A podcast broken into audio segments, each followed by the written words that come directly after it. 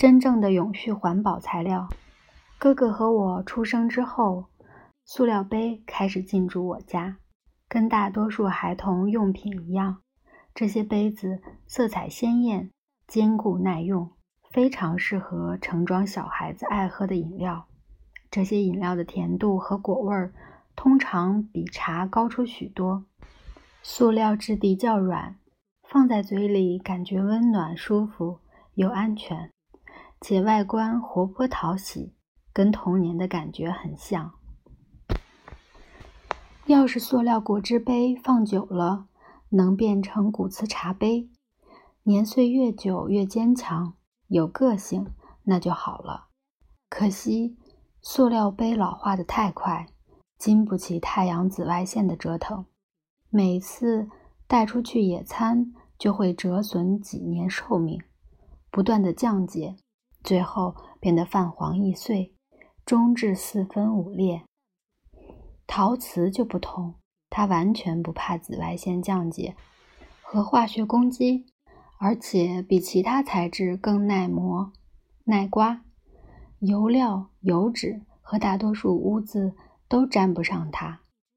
单宁以及少数分子确实会附着在陶瓷上，但用酸性溶液或漂白水很容易就能去除。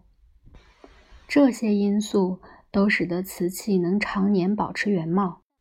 事实上，我桌子上那个茶杯，要不是从杯缘到把手有一条小裂缝，而且也被丹宁弄脏了，看起来就和五十年前没有两样。能做到这一点的东西不多。纸杯似乎很环保，是永续材料，因为只能回收，但为了防水，纸杯必须上蜡。所以根本不能回收再利用。真正的永续材料非陶瓷莫属。撇开实用性不谈，除了陶瓷之外，使用其他材质的容器喝茶近乎亵渎。无论纸杯、塑料杯或金属杯皆然。喝茶不只是吞饮液体，更是一种社会仪式，一种理念宣扬。而瓷杯。是其中不可缺少的成分，因此也是有教养的家庭的必备物品。陶瓷的崇高地位由来已久，比纸、塑料、玻璃、金属都要久远。故事起自人类把河床的粘土放入火中，发现粘土不只会变干，还会发生质变，从原来湿湿软软变成坚硬的新的物质，性质。几乎跟石头一样，不仅坚硬强韧，而且能塑形，做成贮藏谷物和取水的容器。没有这些容器，农业和屯垦就不会出现，现有的人类文明也不可能发端。这些朴素的容器在一万年后得到了陶器的称号。然而，这些早期的陶器。其实并不像石头，它的质地脆弱且易碎，摸起来粗糙，并容易渗漏。放在显微镜底下，它的表面都是小洞。陶瓦和土器是这些早期陶瓷的现代远亲，虽然非常好做，却还是脆弱的可怕。我自己有好几次把陶瓦锅，通常是度假时买的。放进烤箱里炖肉，结果一个小时后发现锅子裂了，肉汤渗了出来。其他地方我不敢说，但烤箱应该是陶瓷最自在的环境呀，毕竟它是在窑里制造的。陶瓦锅还是一直表现欠佳，原因是汤汁会渗入细孔里，受热后变成气体。把细孔炸成微小的裂缝，然后像小溪汇成河流一样，跟其他裂缝串联成大裂缝，最后在陶瓦锅表面裂开，不仅毁了锅子，也往往毁了那道菜。陶瓷不同于金属、塑料或玻璃，无法溶解和浇铸，但更正确的说法是，没有其他材质。能承受陶瓷融化时的高温。陶瓷的成分跟山峦和岩石一样，溶解后就会变成岩浆或熔岩。但就算取得熔岩并灌入铸模，也无法制造出强韧的陶瓷，至少绝对不是你认得的，或用来泡茶的那种。熔岩当然只会形成火山岩，充满气孔和瑕疵，需要经历地底深处数百万年的高热与高压，才会转变成所谓的火成岩。建构起高山和丘陵，因此想制造取代岩石的人造物，就只有两条路：一条是利用化学反应，也就是水泥和混凝土造成的作用；另一条是像制作陶器一样，在窑里加热粘土，但不是把粘土融化，而是利用结晶的一个特殊性质。粘土是矿物微粒和水的混合物，这些矿物微粒跟沙一样，是水和风侵蚀岩石的结果，基本上就是极细的结晶。